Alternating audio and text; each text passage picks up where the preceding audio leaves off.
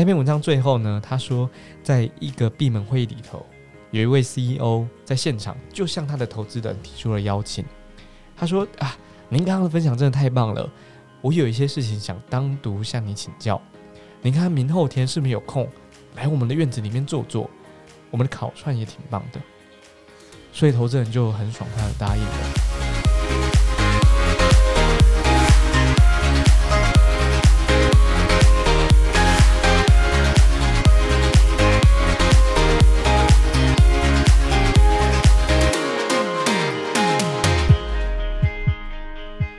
用方法办公室，各位听众晚安，欢迎收听上班阿叔的节目，我是马克，马力十足的马，天行者陆克的克。我是志军，智慧的智，雷霆万钧的军。马克，你每次都要改字，改次这个前面的前缀跟介绍就对了。对，每次每次都要改，要要有不太一样的内容嘛。我真的会笑出来。天行者陆克的克对啊，这应该蛮符合我们的 TA 吧？啊，蛮符合我们 TA 的。对，大家应该都看过《星际大战》吧？看过看过，好看过就好，看过就好。没看过的也是可以听这个节目的啊。OK，对啊好，欢迎不排除了，不排除了。对，欢迎你们。好那一样和大家提醒一下哈，我们的正片会在每周四晚上更新。呃，今天由我马克主持，志军主讲，来聊聊如何约一杯咖啡。每一次碰面都是为了下一次见面。身为商业开发的角色，每一次的见面约访都有可能充满希望，但同时也有可能最后带来绝望。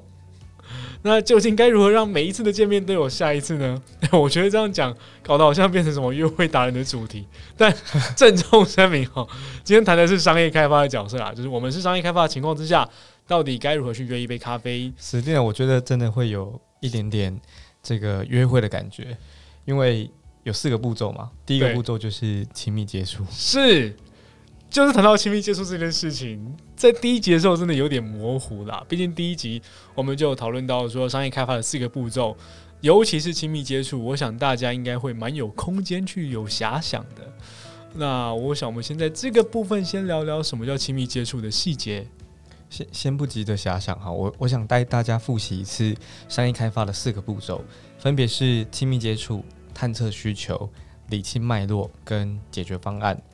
那亲密接触，它其实在谈的事情，就是在每一次的商业合作或是关系建立发生之前，我们第一次的接触。那以我自己的定义而言，第一，它不是讯息，它不是电话，它它也不是邮件。我认为的亲密接触，它必须是呃你亲自拜访的，你没有碰上面的，或者最少最少它得是呃你们透过通讯软体彼此有视讯的，因为我我认为在讯息或者是电话或者是邮件里面，这些可以透过时间进而进一步去准备的内容。你有太多种方式，甚至那个邮件根本就不是你写的。你有太多太多种方式去包装你自己，包装你的公司。可是，当下见面的时候，并不是哦，因为在当下见面的时候，彼此的反应都会是及时的。就因为是及时的，就算你透过训练，同样的反过来哈、我们还是我们也可以透过训练去看穿对方经过训练之后的反应。也就是说，在这一瞬间，因为反应是及时的，我们可以从听觉啦、视觉啦，甚至他的肢体动作的变化，得知非常非常多的讯息。那这个才是我认为的亲密接触。那呃，就就一条规则，我想先呃提前的分享给大家。每一次的见面都是为了下一次的见面，这个是在亲密接触的时候一定要守住的一个规则。这是有一个前辈，他是杨洋，杨洋他他提醒当当时我跟他一起工作的时候，他提醒我的。那大家觉得，那下一次见面就是为了下一次的见面，是不是要埋下很多伏笔啊，做很多准备啦？其实并不是。呃，对我来说，去准备下一次的碰面，就好像是，哎、今天马克，你这顿饭你付钱，然后顺口一说，哇，那下一次换我请你，那就已经准备好下一次的碰面了。可是我们始终得让大家，或得让跟你会谈的这个对方留下好感，才有下一次碰面的机会。这是我认为的亲密接触。所以很关键的在于，就是让对方能够喜欢你这个人，甚至喜欢你今天带来的所有的一切。对。那我们今天又要进入到呃，如何去约潜在客户，甚至他是一个呃这个领域里面的前辈，再进一步，他可能是潜在的合作伙伴。那要如何去真的约到这样见面聊聊的机会？呃，我们很时常就跟对方讲说，哎、嗯、明天什么时候，或是下周什么时候有没有空，或者有没有一杯咖啡的时间，我请你喝杯咖啡，我们可不可以聊一下，或是有什么事情想跟你请教。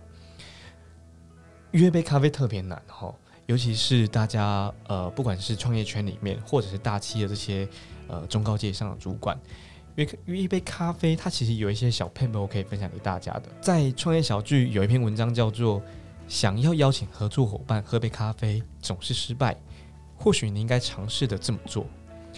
这篇文章里面提到啊，呃，在戏谷的创业氛围当中，很多已经创业已久的前辈们或者是创业者，他他呃，他们彼此互相帮助，而且不求回报。其实不管哦，我自己也是这样子。如果如果你有一件事情想要跟我请教，或者是我有一件事情想要跟你，刚好是你的专业，然后你会，可是我不会，可我遇到了，我就会想跟你产生连结，然后来请教你。我们时常也热衷跟别人产生一些连接，并且缔结关系。可是关键就在于约到一杯咖啡的时间，每一个人心中都有那一张，就是那那一把尺，他去排出它的重要顺序。呃，像是金融业里头，尤其是保险、保险人寿这这个行业里头，他们用 S A B C 来区分他的客户等级。那有些做服务专业的，或者是呃，他可能是顾问职位的，他们可能会以现在正在辅导的企业家，或者是他过去辅导过的学生，接下来可能是他转介朋友转介来的企业家作为他的排序。那我想举个例子哈，呃，我曾经敲过别人，我自己也犯过这个错。那直到目前为止，还有一些呃合作伙伴敲我的时候，也是用这样子的方式，我想跟大家分享。他就说：“哎、可以跟你喝杯咖啡吗？想跟你请教一件事情。”那当然，我们就会已读啊，然后回对方一个赞，然后就没有然后了。那那这个问题出在哪？我觉得就两个点可以分享给大家，然后这个也是我们想要去约到对方喝一杯咖啡的一些方法。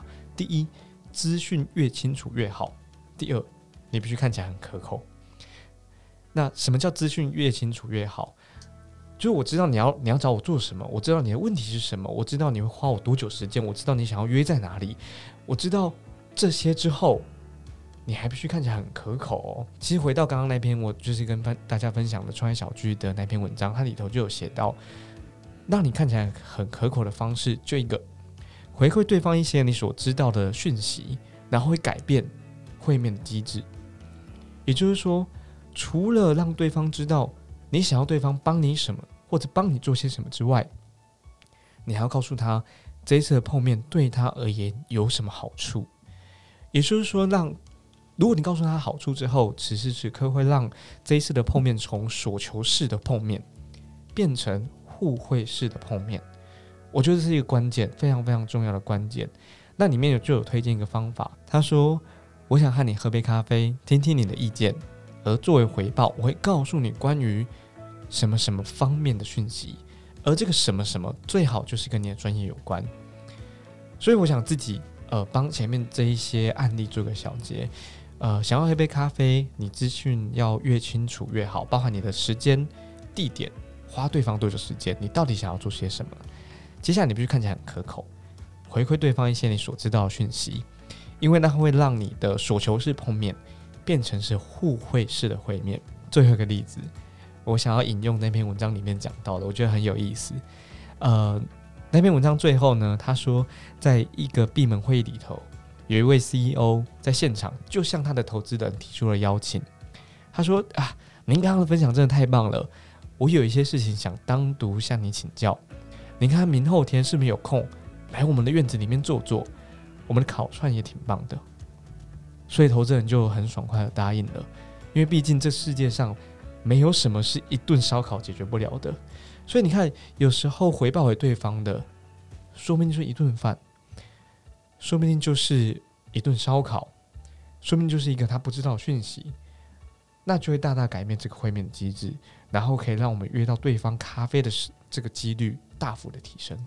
好，刚刚提了这么多，主要都是在于可能比较偏向是，嗯，在心态上的建立，甚至你要如何去呃确保这样子的场合是双方互惠的情况之下。对，不管是透过讯息或邮件，或者是电话，对可以更加的顺利约到对方。是好，那来到下一步喽，在见面之前又该做哪些准备？你说我确定可以跟这个人碰到面了吗？对。好，我们先不管这个人是呃是你的前辈、你的合作伙伴、你的同才，或者甚至就是你过去的同班同学，我们不管他是谁哈。对我来说，呃，他要做的准备，呃，大概就分成两大项，一个是机会真的越多越好吗？第二个是，如果社交能力比较弱的人该怎么做？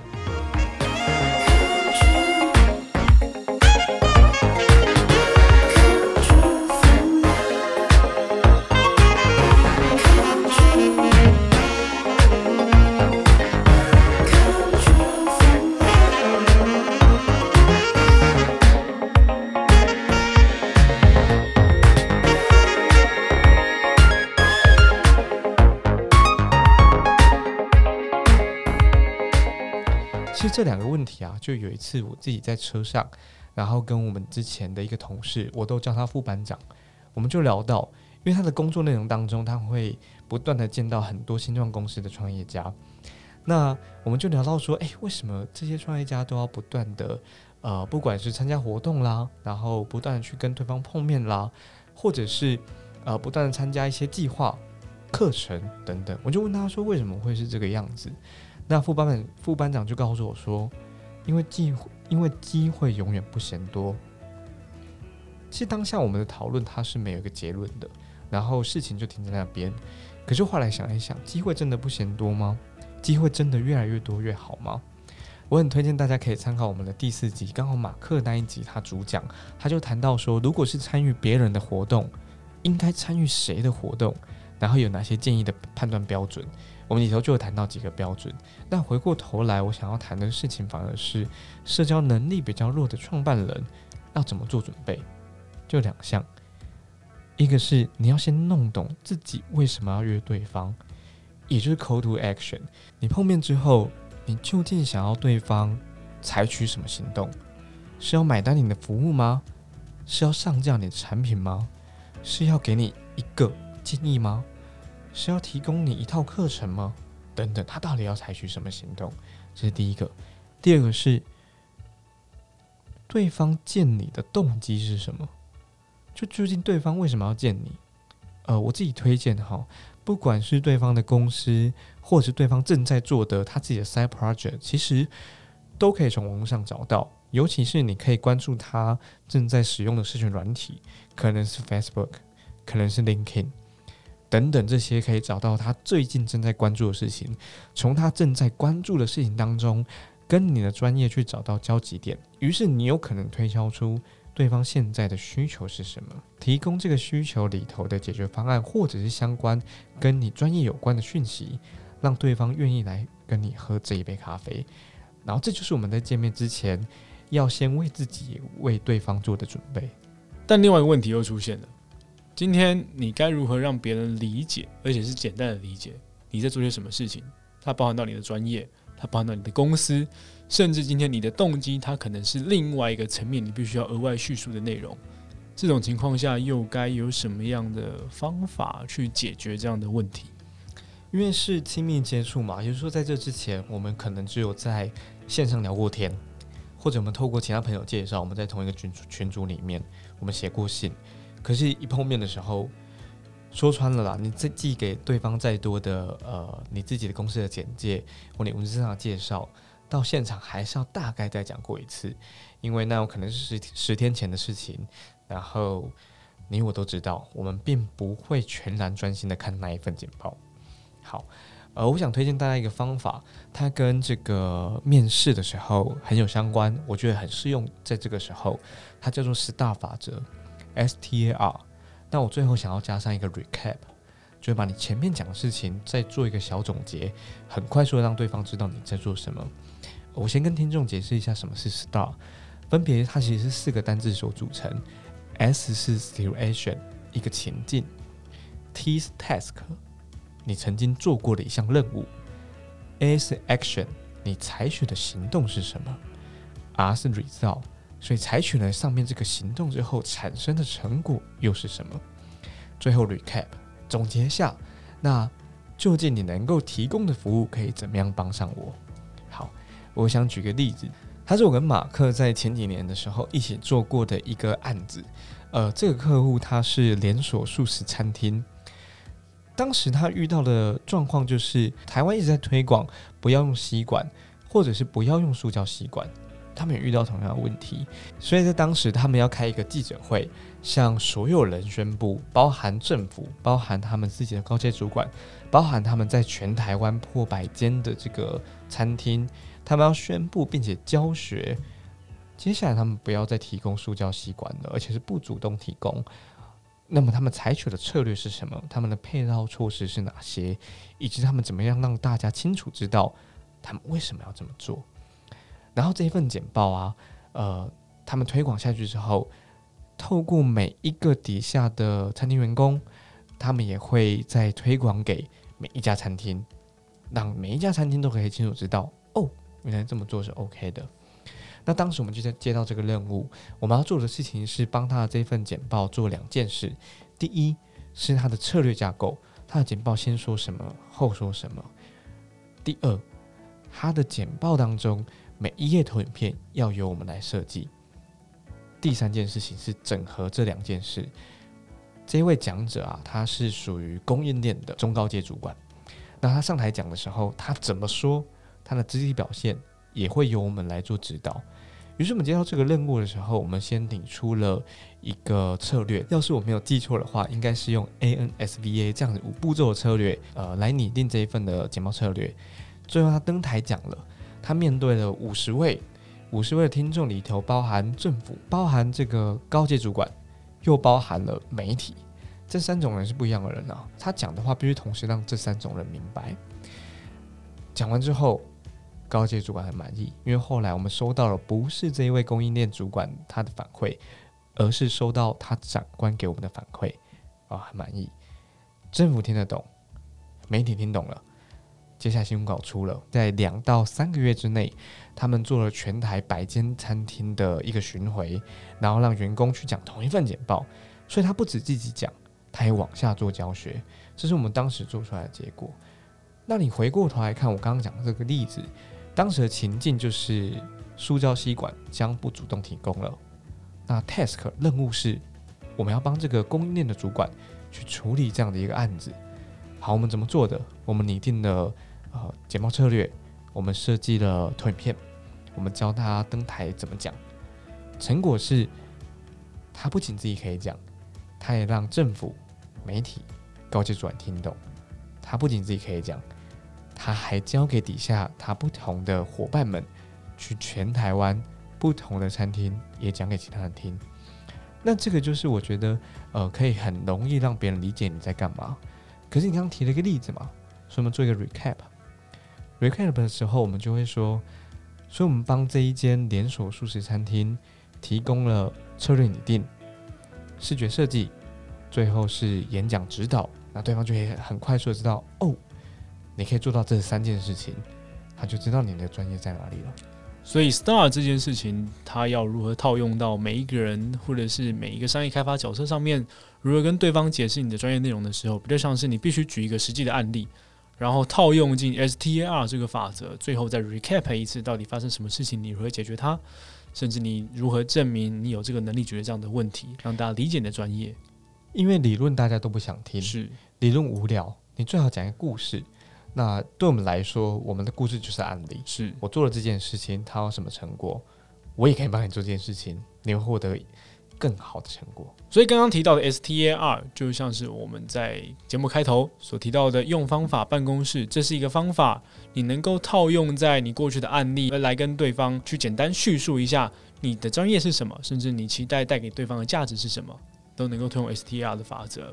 但今天我顺利约成了一次的咖啡，甚至约成了一次会面，呃，又该如何去追踪，或者是去了解合作伙伴后续的一些跟进，甚至如果是按前辈请教专业的话，请教完之后，我们又该如何去维持后续的这些关系？我觉得不管是合作伙伴，或者是呃同班同学，或跟前辈请教，就一个更新进度，一定要记得跟对方更新进度。我再强调一次，我在呃刚刚前面就有讲，唯一一个规定，每一次的见面都是为了下一次的见面。我举两个例子，在二零一八年的时候，有一个学姐，她当时密我，她说：“嗨，抱歉，我想请问一下，你有没有认识筹办活动的公司？公司的教育训练需要走活动规划设计那种的。”哦，这这都是她的原话哈。那我我当时就回她了，我说：“教育训练，我有朋友可以帮忙。”我记得非常清楚，当时是二零一八年十二月二十一号，事情就这么呃被搁着了，因为他没有回我嘛。到了二零一九年七月十号，事隔真的快一年哦，他要敲我了。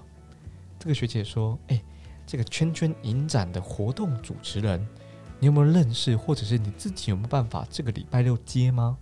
我心里想：“哎，修蛋姐，我们刚。”我说的刚刚就是上一段讯息哈，不是还在讨论这个活动办理的公司他需要的教育训练吗？现在怎么变成了一个什么影展的，在这个礼拜六需要一位活动主持人？对我来说，我会吓一跳啊，因为我们上个话题其实并没有，并没有被结束，没有人做了句号，那他也没有跟我更新进度，就是这个教育训练有或没有。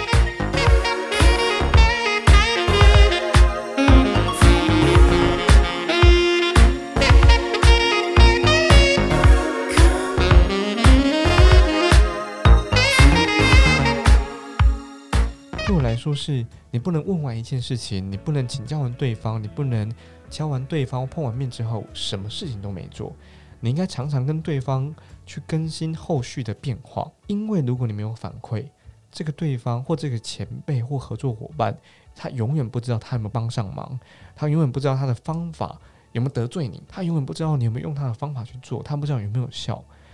所以当你下次去问他的时候，第一，他不知道有没有帮到你。第二，他不知道他的方法有没有用，反而是他不敢再告诉你说，我可能可以怎么样帮你，我可能可以跟你做什么样的合作，因为对方不仅不知道，他甚至还不会跟你说，而直到你下一次提出，哎，有可不可以有一件事情跟你请教，约喝一杯咖啡，然后被拒绝，你才知道这个关系被断掉了。所以我觉得就一个关键，你要不断的更新进度。第二个例子，我一样是二零一八年的时候，我想强调另外一件事情，就是在请教对方或者是找对方合作之前，那你自己做了什么？我为什么要帮你？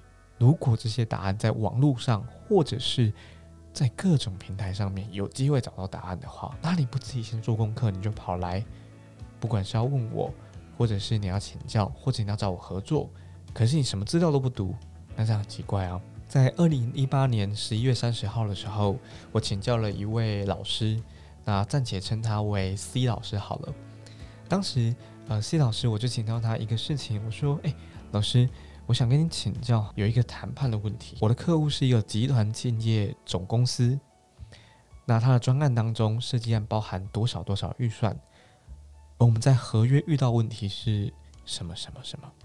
然后三个时间轴分别是九月发生发生的事情，十月发生的事情，是一月发生的事情。那么在整个事件当中，我用 STAR，当时什么情境，我们接到什么任务，我采取了什么样的行动，可是这个行动却发生了一个不好，或者是我当时不想要的结果。可是我不知道该怎么办，我不懂得遇到这个情形的时候该怎么解决。我请教这位老师，同时我告诉 C 老师说有两个点。第一是客户的攻击点，第二是我们在单场谈判当中，我可能可以采取的攻击点。呃，对方有可能会攻击我的事情是，呃，过去跟他合作的厂商都是怎么做的，而我们现在只是在提案阶段啊，所以我们不可能这样子做。好，那我自己的攻击点，我也列出了三个给 C 老师做参考。这样子明确的描述，第一，我做了准备。我查了可能供给点，我做了沙盘推演，呃，我清楚的描述这个专案里面有哪些客户，预算是怎么样，时间轴发生是怎么样。我想再一次分享给大家一个大绝招，它叫做在每一次的请教跟约碰面里头埋一则可口讯息。我请教西老师的时候，不仅请教，同时邀约他隔年度的一场年约的教育训练。那当然，西老师他有回应我啊。然后隔了三十天之后，这个专案有往前进一步，包含我跟客户的沟通，然后主动的告诉 C 老师说：“诶 c 老师，我上次请教你的这个问题，我和客户沟通完之后，我们的沟通过程是怎么样？然后后来产生的结果又是什么？于是我跟他 update 了这个讯息，他就会知道他这次对我的帮助我用了，而且我觉得有用，然后我得到了一个好的结果。那么对于 follow up 来说，不管是合作伙伴，或者是跟前辈请教，你在下在下一次做出邀约，或者是做出呃请教专业的时候，你才有那个空间，对方才知道他真的可以帮上你。就一个方法，更新进度。其实更新进度。它不单纯只是字面上那么简单，更多的事情是让对方知道他有帮上你的忙，而且让对方知道他如何帮上的，甚至你的成果如何。即使这个成果它可能最后是失败的，但对方也会知道，OK，进度在这个状态，那未来可能还有什么样的关系延续。我想这部分应该会有更这么深层的考量，甚至对方也才知道说，哦，会不会是产业不符，是或者是在使用方式上面。有什么小差错，对我们才有进一步调整的空间。但前面我们都是谈对方接受这样的邀约，都很幸运哈，都非常幸运，都约得到。太多时候是约不到的状态的。是的，今天我们会被拒绝，今天我们可能被婉拒，甚至被直接的说：“哦，我目前没有这样的计划。”等等的各种可能性。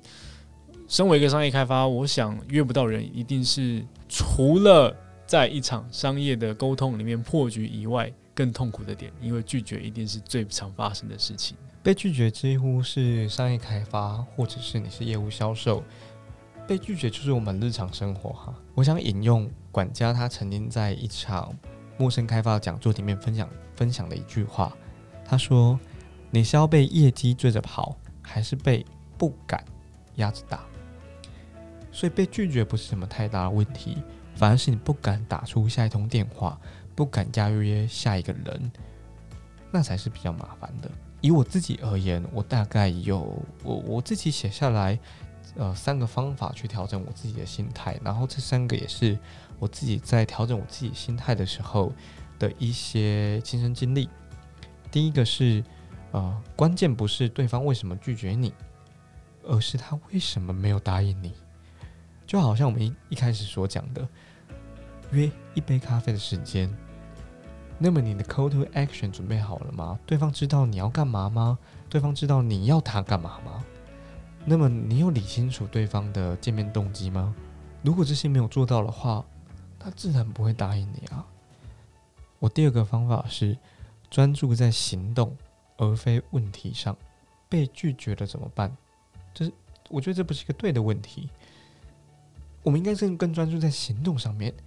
被拒绝了之后，你要做些什么？第三个，我自己在呃过去的一些分享里头，或者是一些商业活动主持上面，我自己也会讲到这一点，叫做把时间拉长来看。因为我们毕竟不是一只海豹，你知道吗？我们都身为一个专业工作者，海豹是表演完他就要吃鱼，观众鼓掌他就要吃鱼，那下一段表演表演完他又要吃鱼。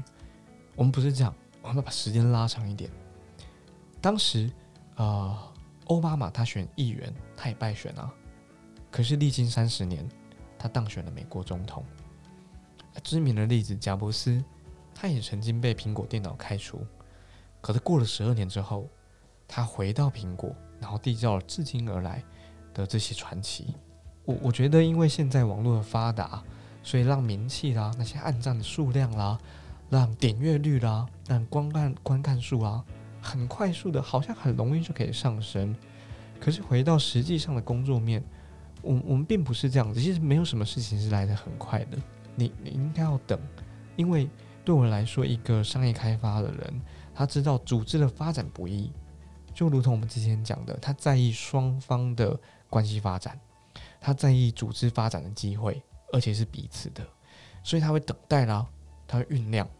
第一次拜访不行，没有关系。你记得 follow up，记得跟对方 update 你的进度，你做到哪边，你有什么服务上线了，然后下一次拜访，有可能只是这次的时机不对，下一次万一对了，他的问题发生了，他需要你了，那说明你就可以尝试的建议，然后这就是你切入的契机了。我觉得最关键的一个核心重点在于今天拒绝之后，而是要采取行动，并不是。现在那个问题，我被拒绝之后怎么办？而是我接下来行动会是什么。接下来行动，以一个商业开发的角色来说，我们得去一样维持那样的关系存在，维持那样的联系存在，而不是被拒绝之后，你连一句话都不吭，甚至假如说是讯息的这种呃来往的形式的话，不能够因为对方只是说哦我没空诶，然后就没有让这个对话继续下去。更新进度，不断的跟对方更新进度。是这个更新进度真的不只是对方有没有帮助到你，甚至今天即使约不成了，你也得跟对方更新进度。那这更新进度，甚至同时你也可以再套用前面的提到一些例子，包含到如何让对方再次感受到你的价值，甚至你又做到了什么样新的里程碑。我想到一个例子，我想要补充一下。好啊，呃，举例来说，如果对方是科技业，你你就可以跟他更新，你最近又切入了哪一个科技业领导品牌？那对方会觉得，哎，那个谁也买了你们的服务，那个谁也跟你碰面了，那我是不是要跟你碰面一下？是。同样的，如果如果你做零售产业，你最近也跟零售业的领导品牌碰面了，好，你可能跟 Nike 碰面了，你跟阿寿碰面了，那那个 A、B、C 是不是要跟你碰面一下？你不断跟对方更新进进度，包含你的业务进度、你的产品发展进度、你的提案进度，更新进度这件事情，其实同时也是让自己变得更可口一些，因为别人也觉得可口了，你也该觉得我可口了的这种状态。上一集里我们也有提到，就是关于换名片这件事情嘛。那换名片好像认识了很多人，尤其名片，甚至你可以凑起来，好像可以打一副扑克牌一样，甚至打两三副扑克牌这种状态。但究竟该如何让别人记住你？甚至除了名片以外，真的在认识人的时候，它是一种能力或者是资源吗？以单纯就认识人这件事情，我想要强调一个呃，call to action。始终在讲 call to action，它是一个具体的行动。呃，有九个字送给大家：记得你，想起你，打给你。对方不仅要记得，他可以透过 STR 法则，然后他他他要在这个服务当中，他需要这件事情的时候，想说：哎，志军会哦。他不仅要想到哦，他还要他还得要有办法打给你。也就是说，他可能有你的联系方式，不管是 line 啊还是名片，他得找到你的名片。然后真的采取了行动，就是打给你。我前几天呢，在和中港路最强美工林玉正，他叫 Raven，呃，在脸书上面做互动的时候，他刚好就抛出了他的 Medium 上面的订阅的数字，然后他就说他最近达成，快要达成了五千个呃订阅数了，只剩下个位数，然后忘记还是没有追踪的新新同学啊，老朋友帮忙按一下，然后就下面回他，其实我只有回一句。哎，我有哦，我已经有订阅了。他就说感谢智商破万的智，雷霆万钧的钧。那一瞬间我就知道，呃，玉正他有记得我，然后知道我平常在活动场合或者是我在主持里面是怎么介绍自己的。我觉得这是最最基本的一个关键，他记得你，接下来的详情然后打给你。相反的，呃，刚刚是。让别人记得我之外，然后我们认识人是不是一个人能力或者是资源？我觉得是。我想分享一个我自己通讯录记录的方式。那我自己记录的方式就是，我收到名片的时候，第一我会记录哪一年、哪一天，在什么场合遇到你，以及当下跟我讲的哪几个关键字。有可能我们在一个聚会上面碰到面的时候，你第一句话就跟我讲说，你们家的 SaaS 服务啊做的怎么样？怎么样？怎么样？哎，我就会记得你们家是做 SaaS 服务的。纵然我们当下没有交换名片名片哦，我们可能只是加了 Facebook，我还是会在我通讯录上面写下这一行字。接着我可能就会知道你你的公司做些什么。我真的在下一次碰到你的时候，我就可以直接说出：哎，马克，上次在哪一场的活动里头，你跟我聊到了 SaaS 服务，那最近你的业务状况，或者是你有没有什么新的企业客户跟进展可以跟我们一起分享？我觉得那就会彼此拉近彼此的距离了。我觉得这更进阶的去回扣到前一集我们谈到换名片这件事情，名片上面会有很多谈资，但谈资之余，那有可能是当下的，你可能无法记住。也就是说，你真的必须要透过一个工具或者是你自己的一个方法，一样用方法。去让自己记得这个人在当下的记忆点是什么，去累积成为长久关系下来的谈资，甚至能够长期维系关系的一种方法。最后的结语，我想邀请志军来做个总结吧。我想我还是要在第三次的强调，每一次的碰面都是为了下一次的碰面。我觉得只要记住这句话，你就会清楚的知道说，那我在碰面的时候，呃，不要浪费对方时间，所以我应该让清楚的让对方知道我需要他哪些事情，我会用掉对方多少时间，然后我要自己知道我的 call to action 是什么，我要尽可能的去推销，在那之前，对方就想要见我的动机是什么。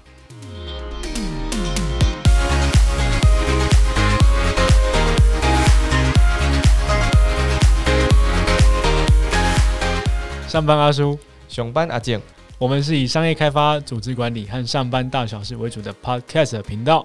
我们讨厌大道理，大道理无趣而且不好用。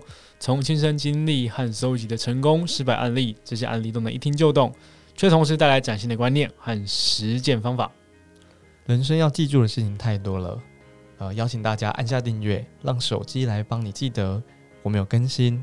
我也想邀请大家，在上有任何商业开发的问题，你可以在 First Story 或者是 Apple Podcast 我们节目上班阿叔底下留言给我们，我们会找时间解答。